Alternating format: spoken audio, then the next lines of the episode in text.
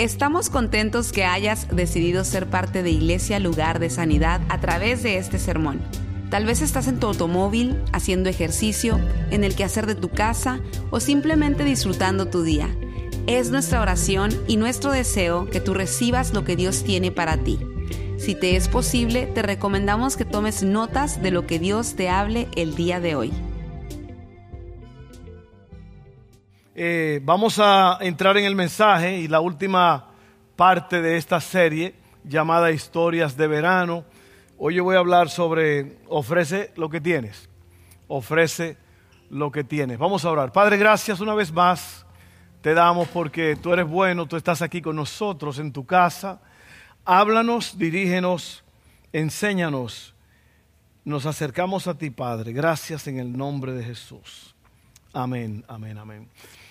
El mensaje que yo tengo para ustedes es un mensaje corto, es muy corto, pero como el mensaje es corto, yo quiero compartir algo con ustedes que está en mi corazón eh, rápidamente antes de, entrar en el mensaje. Y la razón por esto es porque eh, a mí me interesa que usted vea conmigo eh, y descubrir algo que está pasando en las iglesias, mayormente en esta nación. Ustedes me han oído hablar sobre las estadísticas de un hombre llamado George Barna o Jorge Barna. Esta es una, organización que se, centra eh, en estudiar las estadísticas sobre la iglesia en los Estados Unidos. Eh, en otras palabras, sentir el pulso de lo que está pasando. Ellos andan por, todo por toda la nación entrevistando gente, pastores, líderes cristianos, discípulos, todo el mundo, y ellos eh, tomaron un, un proyecto que les tomó seis años para hacer. El propósito del señor Barna era investigar qué porcentaje de la iglesia en los Estados Unidos estaba obedeciendo, sirviendo a Dios en verdad.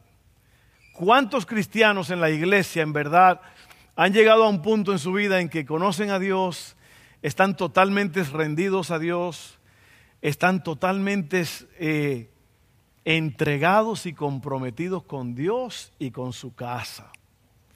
Y después de seis años y entrevistar miles y miles y miles de personas, ellos llegaron a la conclusión de que solamente 3% de los cristianos, 3 de cada 100, Tres de cada cien están en realidad eh, comprometidos, entregados a Dios.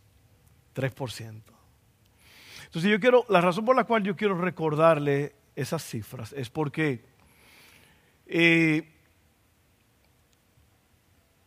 eso, 97% de personas que están sentados en las sillas, están en la iglesia, están mediocres, la palabra mediocres quiere decir a medias. Y el hecho de que 97% de los cristianos, eh, dentro de ese grupo de 97% hay cristianos que, están bien, van a la iglesia, participan, hay otros que están totalmente eh, a medias, están fríos, están débiles. Eso ha producido una cultura dentro de la iglesia una cultura de enfriamiento espiritual. Eso ha creado una cultura de, de carnalidad en la iglesia. Una cultura de, de falta de obediencia a Dios, de falta de compromiso con Dios. Si las personas vienen a la iglesia y todo, pero no están comprometidos, no están entregados. Y eso entonces ha creado una cultura, como les digo, de hombres y mujeres dentro de la iglesia que salen a la calle a buscar lo que no necesitan. Quieren satisfacer, eh, como Dios le dijo a Israel en el libro de Jeremías, ustedes, ¿qué, ¿por qué ustedes están bebiendo agua del Nilo? El, el Nilo es un río de Egipto y significa el mundo, las cosas de este mundo, las cosas que van a pasar, las cosas que no sirven para nada. Entonces los cristianos están bebiendo agua del Nilo. Los cristianos están involucrados en cosas que no deben y eso ha creado, como les digo, padres débiles, hombres. Yo estaba leyendo hoy en el libro de Apocalipsis, en el capítulo 21, dice allí que los cobardes no heredarán el reino de Dios. Y hay otra lista. Pero ¿sabe lo que es un cobarde? Un cobarde es una persona que tiene miedo, y en este caso hay muchos hombres que tienen miedo de hacer la voluntad de Dios. Tienen miedo de poner su casa en orden. Y eso ha creado, vuelvo y repito, una cultura de frialdad, una cultura de pecado dentro de las iglesias, dentro de los hogares. Y eso como resultado entonces ha creado una juventud débil, una juventud que cree todo lo que le dicen en las universidades, en las escuelas. Esa cultura, usted sabe lo que está pasando allá afuera sobre el aborto, eh, tantas cosas espantosas y nuestros jóvenes se han tragado todas esas mentiras y están viviendo encadenados porque los padres están encadenados. Y sabe que yo me atrevo a decir todo esto porque yo quiero, yo prefiero una iglesia saludable. Entonces, esto ha creado en la cultura de la iglesia padres que no conocen a Dios, conocen un poco, porque van a la iglesia y se sientan dos, tres horas a la semana, pero no conocen la palabra de Dios, porque lo que pasa es que si usted lee la palabra de Dios, usted va a ser transformado, si usted la lee y la practica. Amén. Entonces, mire, déjeme leerle unas estadísticas de lo que está pasando con los pastores, en, no solamente en esta nación, pero en todo el mundo. Voy a, voy a predicar, pero yo quería que usted oyera esto para que usted entienda por qué es que pasan las cosas. Eso, una cultura fría, muerta, mediocre dentro de la iglesia, ha creado esto. Miren, me voy a poner los lentes. ¿Cómo me veo? Bien. Hombre, guapo. Oiga bien, esto es lo que ha creado esto. ¿eh? Una cosa lleva a la otra. Y en vez de tener una iglesia saludable, una iglesia poderosa, la iglesia está débil, los pastores están totalmente derrumbados porque eh, se ha creado esta cultura. ¿Están conmigo? Lo voy a leer rápidamente. Oiga bien, la mala noticia de hoy día es esta. Los pastores están enfrentando más estrés, más problemas y más desafíos que nunca. Las estadísticas de hoy son espantosas. Más y más pastores están saliendo del ministerio. ¿Por qué? Porque son humanos y no pueden hacer todo, todo lo que todos esperan que sean. Nosotros, la iglesia, esperamos que los pastores tomen unos papeles que no son llamados a tomar. En vez de dejar a Dios a definir el ministerio de un pastor, hemos creado nuestra propia definición. Esta definición la saca de, ser nuestro líder y protector espiritual y lo establece como niñera y nuestro siervo. Ahora, yo voy a leer unas estadísticas aquí. Estas estadísticas, muchas de ellas no aplican a esta casa porque nosotros hemos aprendido muchas verdades. Pero esto es lo que está pasando con las iglesias en este país y en muchas partes del mundo. Oiga bien, yo quiero que usted oiga bien y que usted sepa qué es lo que hay que hacer. Dice así, 1.500 pastores salen cada mes del ministerio debido a un fracaso moral, enfriamiento espiritual o contiendas en sus iglesias. 1.500 pastores. 1.500 pastores Cuatro mil nuevas iglesias abren cada año, pero más de siete mil iglesias cierran sus puertas cada año. 80% de los pastores y 84% de sus esposas se sienten inadecuados y desanimados en sus papeles como pastores. 50% de pastores están tan desanimados que dejarían el ministerio si pudieran, pero no tienen otra manera para ganar el sustento.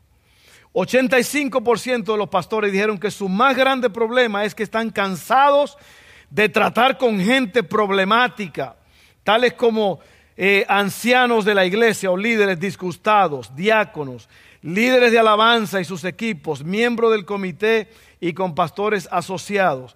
90% dijeron que la cosa más difícil en el ministerio es tratar con la gente irresponsable y desenfrenada. 80% de las esposas de pastores sienten que sus maridos están exageradamente cargados de trabajo. 80% de las esposas de pastores se sienten abandonadas y no apreciadas por los miembros de su iglesia. 80% de las esposas de pastores anhelan que su marido escoja otra profesión. 80% de las esposas de pastores se sienten presionadas a hacer cosas y ser alguien en la iglesia que no lo son. La mayoría de las esposas de pastores que fueron encuestados dijeron que el evento más destructivo que ocurrió en su matrimonio y familia fue el día cuando entraron al ministerio. Entonces esto es un problema que yo quería compartirlo con ustedes para que usted vea por qué es. Como los miembros de la iglesia están torcidos, están fríos, están eh, desviados, están mediocres, entonces eso causa que toda la iglesia sufra. ¿Y quiénes son los que más sufren? Los pastores porque los pastores tienen que llevar la carga. Los pastores tienen que tratar con problemas que no debieron estar allí. Problemas que se pudieron haber superado. Problemas que pudieron haberse eh, solucionado. Mi esposa es testigo. Yo le he dicho a mi esposa en un par de veces en mi vida, ¿sabes qué? Vamos a cerrar este changarro y vámonos de aquí. ¿Por qué? Por gente necia dentro de la iglesia. Gente que se levantan contra el pastor, gente que levantan, que han leído la Biblia dos o tres veces y ya creen que son líderes y se llevan un grupo y se van a otra iglesia. Amén, ¿me están entendiendo? Y sabe que la iglesia tiene que estar sana. Imagínate una iglesia que esté trabajando con su pastor, honrando a su pastor, trabajando juntos, creciendo, leyendo la palabra, cantando, adorando al Señor, en vez de quejarse, en vez de decir necesitamos que se haga esto aquí, que se haga esto allá. ¿eh? lo que está pasando es, y como le digo, muchas de estas cosas no aplican aquí. Nosotros tenemos un equipo extraordinario. Pero yo le quiero decir esto para que usted esté alerta con lo que está pasando. Un amigo me dijo que en, Orlando 50 iglesias hispanas cerraron sus puertas después de la pandemia. Yo quiero que ustedes abran sus ojos. Y aquí nos dice, en, este, en este yo, voy a hacer una copia de esto y se lo voy a entregar a usted el martes porque hoy ya no pude. Aquí te da un plan de lo que tú tienes que hacer. Tienes que orar por tus pastores. Tienes que orar por tus pastores. Tienes que sostenerlos. Usted no sabe lo que un pastor sufre cuando una oveja se levanta contra él. Cuando un padre de una iglesia se enoja porque uno le dice algo a un hijo, a una hija. Eso duele. Eso quita el sueño muchas veces. Vamos a trabajar juntos, mi gente, amén. Y ¿sabe qué? Lo que yo no quiero es que lo que pasó anoche aquí con estos jóvenes, un derramamiento del poder de usted. Tiene que, a lo mejor ustedes padres no saben lo que pasó anoche. Pero mire, aquí hubo una manifestación del Espíritu Santo donde muchos de los jóvenes no podían dejar de llorar porque algo pasó. La venda se quitó de los ojos. Fueron liberados anoche de cosas horribles. Padres, es tiempo de que usted se ponga las pilas que usted se pare a orar en la mañana temprano, que usted se ponga a cantar y adorar a Dios, se ponga las pilas y se aferre al Señor y viva su vida espiritual como debe de ser. Madres solteras, no abandone su casa por irse a buscar un hombre de la calle, porque sus hijos son los que van a sufrir. Padre soltero, no haga usted lo mismo tampoco. Mi mamá es una mujer de 83 años y mi mamá se divorció de mi papá por unos años y venían pretendientes a mi casa. Hombre, mi mamá era una mujer, ella, ella ya está anciana, pero mi mamá era una mujer que, que tenía buena apariencia. Y muchos hombres fueron. ¿Y sabe lo que ella dijo? Yo no me voy a involucrar con ningún hombre por causa de ustedes. Y aquí estamos. Aquí estamos. Gracias a ella que sufrió eso. Así que hermano, no, no busquen en la calle lo que usted no tiene que estar buscando. Ame a su esposa, hombre. Entréguese a su casa, mujer. Ame a su esposo. Arreglen lo que está dañado. Levántense porque son los hijos los que mañana van a pagar el precio. Lo que sucedió anoche yo quiero que se preserve aquí. Amén. Usted, usted padre, el que va a hacer eso, porque ustedes son los sacerdotes de la casa he dicho. Amén. Bueno.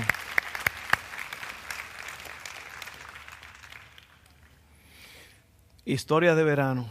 Ofrece lo que tienes. ¿Cuántos todavía quieren oír el mensaje? O mejor, vamos a cerrar este asunto y vámonos.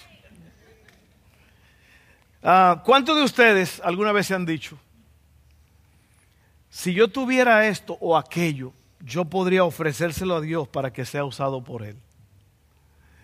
Eh, con esa lotería de, de 80 millones y ciento y pico, ¿cuánto, ¿cuánto ha subido? Muchísimo, uno no va a ver letrero allí. ¿Cuántos de ustedes dicen a veces, yo lo he dicho, si yo tuviera ese dineral, yo, mm, yo, yo lo dedico a la obra de Dios.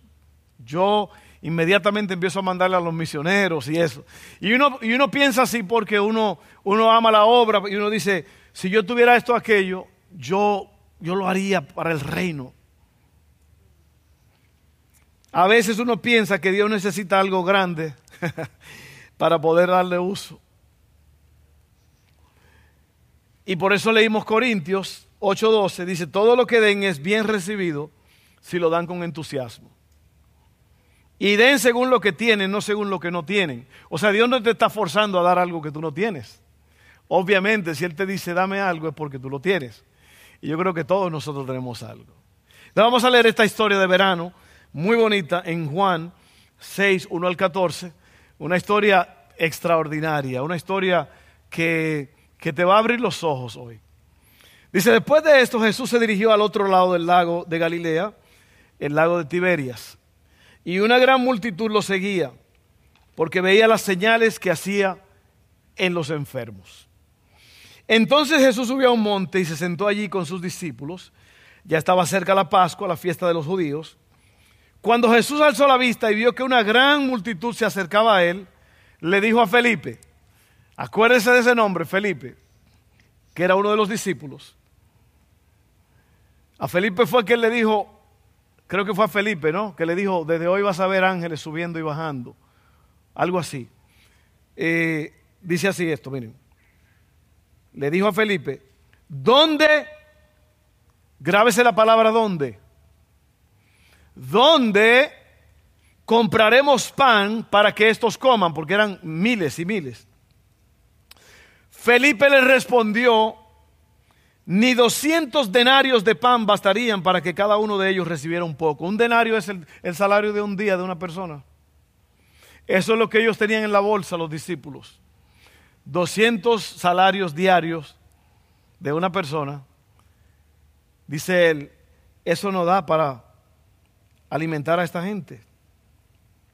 Andrés, que era hermano de Simón Pedro, y uno de sus discípulos le dijo, Aquí está un niño que tiene cinco panes de cebada y dos pescados pequeños, pero ¿qué es esto para tanta gente? Me voy a devolver al capítulo, al verso 6, dice, pero decía esto para ponerlo a prueba, pues él ya sabía lo que estaba por hacer. Le hizo una pregunta a Felipe, pero lo estaba probando. ¿Ok? Y quiero que usted oiga esto. Entonces Jesús dijo, hagan que la gente se recueste. Había mucha hierba en aquel lugar y se recostaron como cinco mil hombres. Jesús tomó aquellos panes y luego de dar gracias los repartió entre los discípulos y los discípulos entre los que estaban recostados.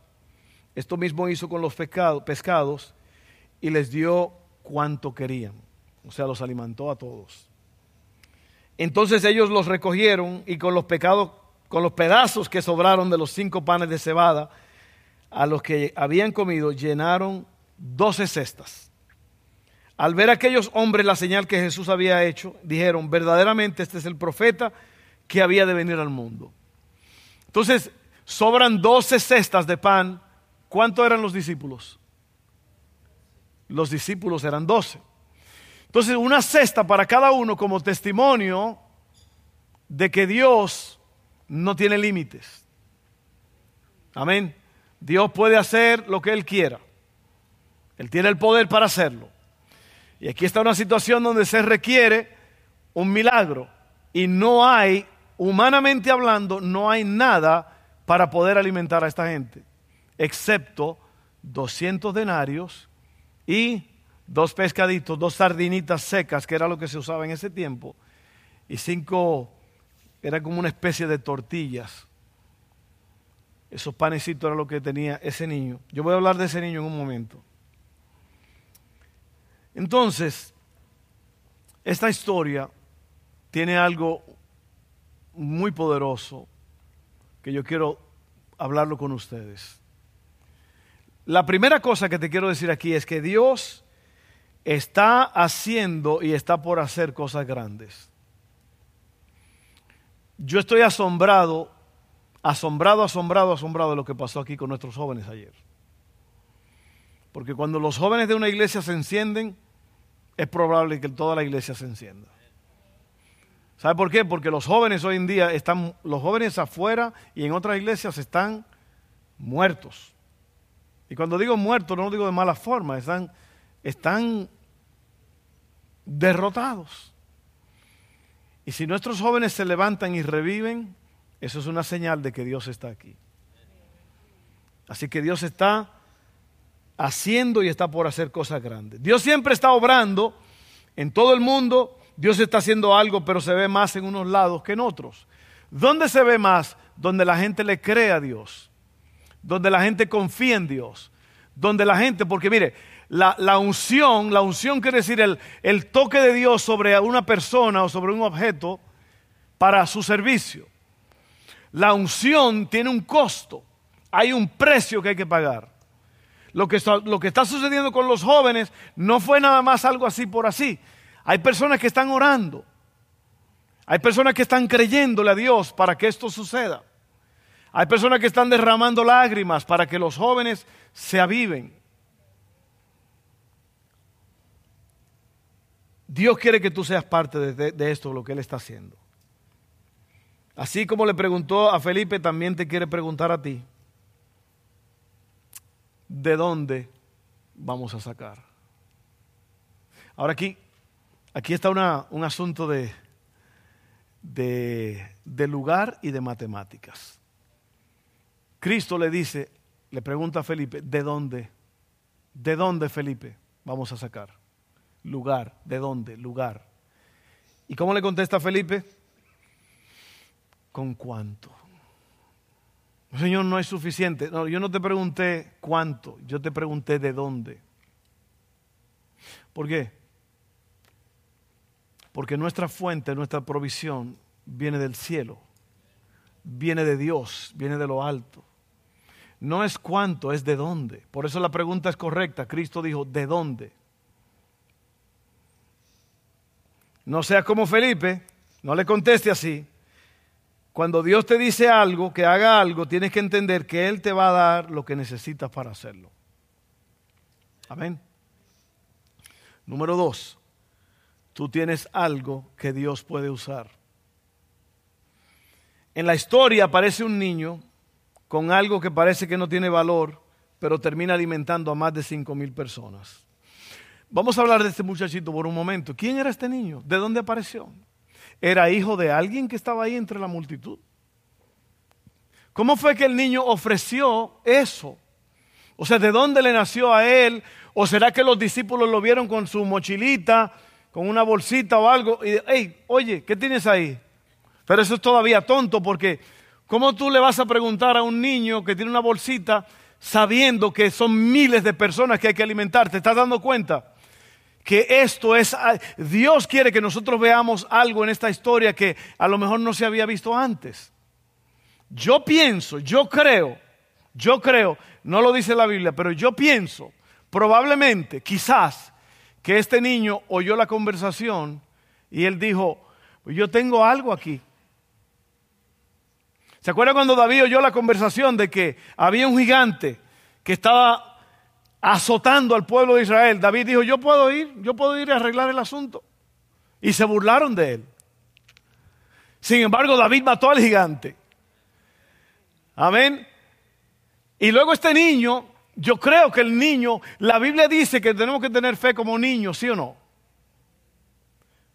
Porque un niño cree lo que tú le dices. El niño no, no trata de entender porque a lo mejor no puede ¿Cómo es que va a suceder? Por eso es que es importante que tengamos fe como un niño. Cristo dijo, dejen que los niños vengan a mí, porque de ellos es el reino de Dios. Y yo creo que este niño es probable que él ofreció porque en, su conocimiento él, a lo mejor pensó, algo se puede hacer con esto. A lo mejor él había visto a Jesús en otro lado haciendo un milagro y él dijo, si Jesús lo hizo allá, lo puede hacer aquí. Y yo tengo esto. Pero hay otro muchachón aquí, Andrés. Dice, aquí hay un niño que tiene cinco panes y dos peces, pero ¿qué, qué es eso para tanta gente? Y sabe lo que Cristo, me, imagino que ahí no lo dice, pero me imagino que Cristo le dijo, eso, eso es suficiente. Eso es suficiente. ¿Por qué? Porque leímos hace un rato, todo lo que den es bien recibido si lo dan con entusiasmo. Y den según lo que tienen, no según lo que no tienen. Yo tengo cinco panes y dos peces. Eso es suficiente. Eh, es probable que tú tienes poco y tú piensas que tienes poco. ¿Sabe que a mí, no me, a mí no me impresionan las riquezas de este mundo? ¿Sabe lo que me impresiona a mí? Estar contento. Eso es lo que me impresiona a mí. A mí me impresiona poder dormirme en las noches como un bebé. Usted sabe cómo duerme un bebé, ¿verdad? Se despierta cada dos horas llorando. a, mí me, me impresiona ser feliz con lo que uno tiene. ¿Usted sabe cuántos millones de dólares tiene, billones tiene Jeff Bezos, el dueño de Amazon? ¿Usted sabe cuántos billones de dólares tiene Warren Buffett? ¿Usted sabe cuántos millones tiene este, tiene aquel? La pregunta es, ¿serán felices con lo tanto que tienen? Este niño tenía siete piezas, cinco panes y dos peces. Y con eso Jesús hizo el milagro, uno de los milagros más grandes de la historia. Así que Dios está haciendo y está por hacer grandes cosas.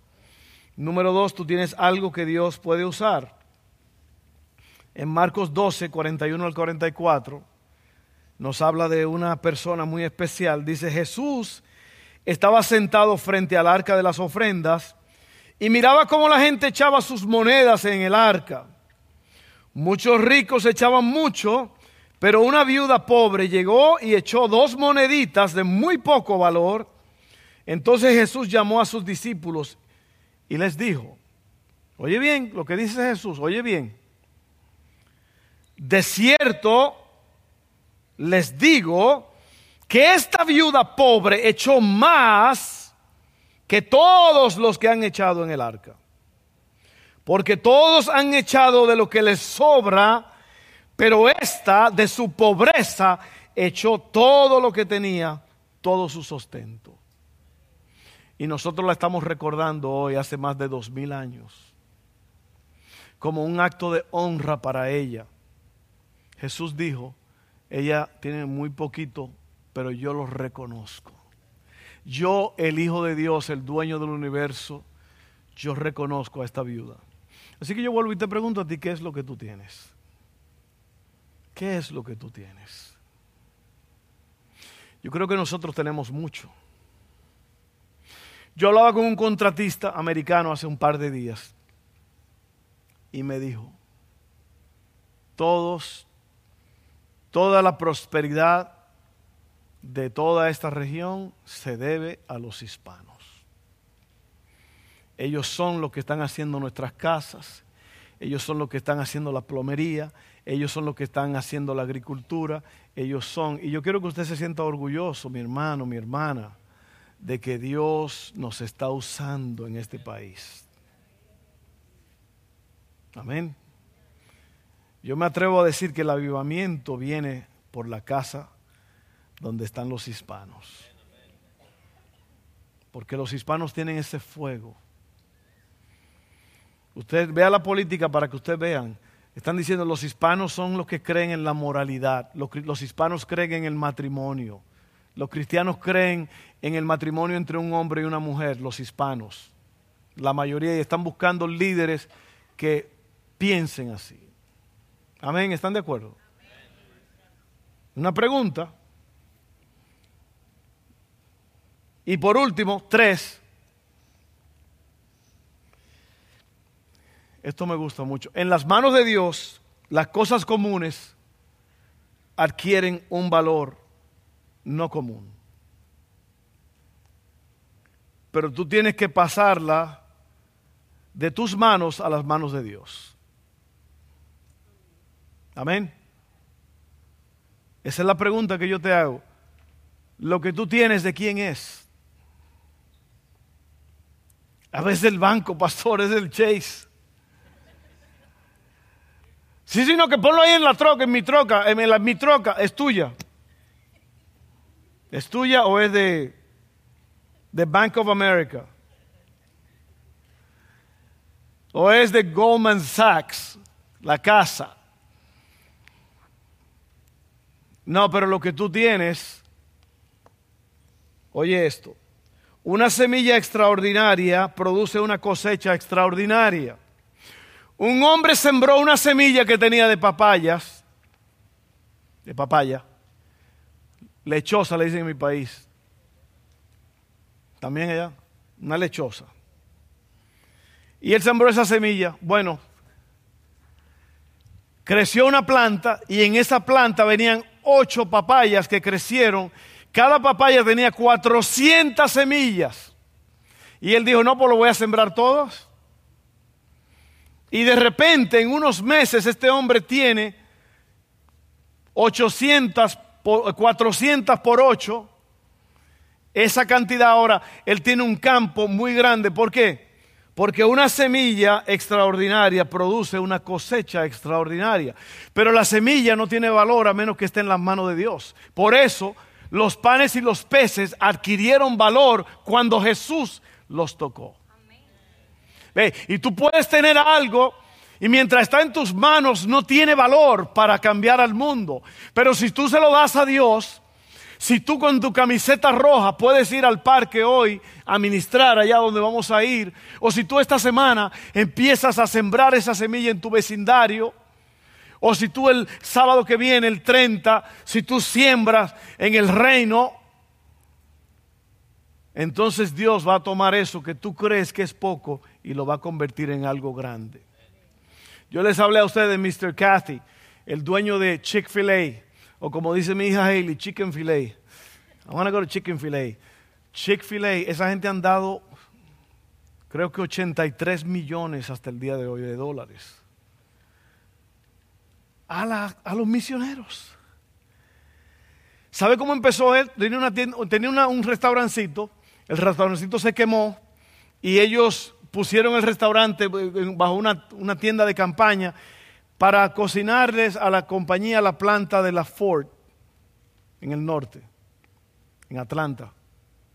Y así comenzó la compañía. Pero ese hombre era sabio, él sabía que en las manos de Dios todo es bendecido. Vaya a ver. Y yo siempre me gusta hacer esto porque yo lo veo. Váyase a Chick-fil-A a cualquier hora del día y mire al Burger King o al McDonald's que tal cruzar la calle para que usted vea la diferencia. En Chick-fil-A hay dos filas de carros y están llenas. Y eso es órdenes y órdenes y órdenes y órdenes. Y eso es millones y millones y millones de dólares entrando a esa compañía, pero saliendo millones y millones. Porque esa gente no se queda con lo que tienen, ellos lo están dando. ¿Te das cuenta? Pero nosotros queremos quedarnos con esa semillita. Nunca entenderás el principio de la cosecha hasta que no practiques el arte de la siembra. Cristo dijo que el grano, la semilla, no puede producir a menos que caiga en tierra y muera. Tú tienes que soltarla. Tienes que soltar la semilla. Tienes que soltar tu talento, tu don, lo que tú sabes, algo que tú tienes que Dios puede usar. Es ir a, como dijo Stephanie, es, es darle una sonrisa a un anciano, una anciana. Una vez iba yo pasando por una, un barrio en Baton Rouge, por allá por el, el, norte de Baton Rouge. Y yo iba en mi carro y de repente yo vi un señor, en el, en el, un anciano, un hombre muy anciano, eh, eh, eh, tirado en el piso. Yo pensaba, cuando yo lo vi así rápido, yo pensaba que él estaba deshiervando su jardín, que estaba sacando las hierbas.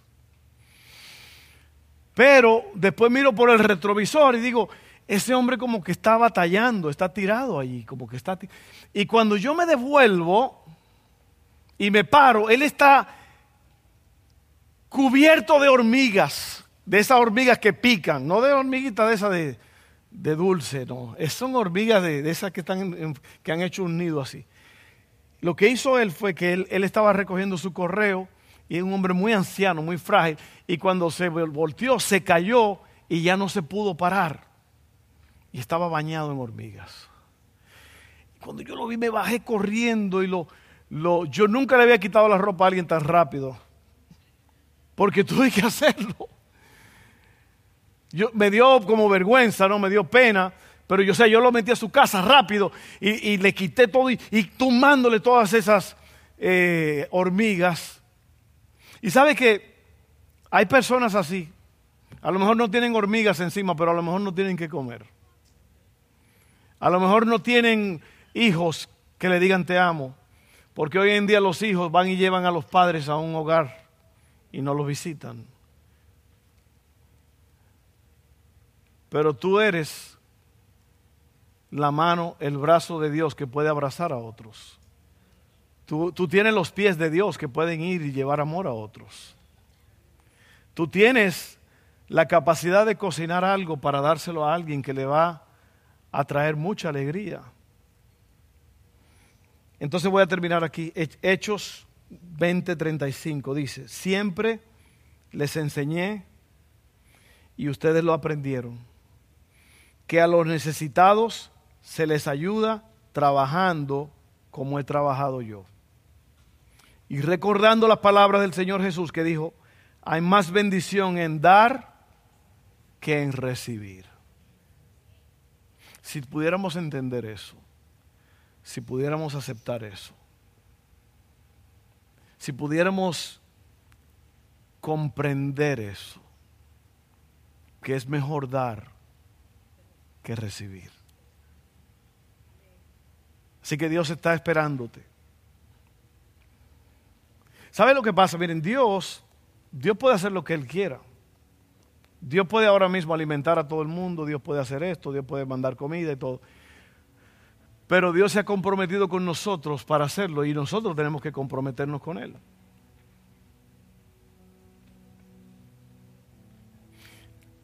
Cuando alguien te diga, si Dios es real, ¿por qué hay tantos niños muriéndose de hambre? Pregúntale, ¿cuánto dinero mandaste hoy al Fondo Nacional de Niños? Eh, nosotros somos la respuesta a este mundo. Y lo que tú tienes, a lo mejor son dos moneditas que no tienen valor, pero si tú las sueltas, se van a convertir en algo poderoso. Las grandes puertas giran en bisagras pequeñas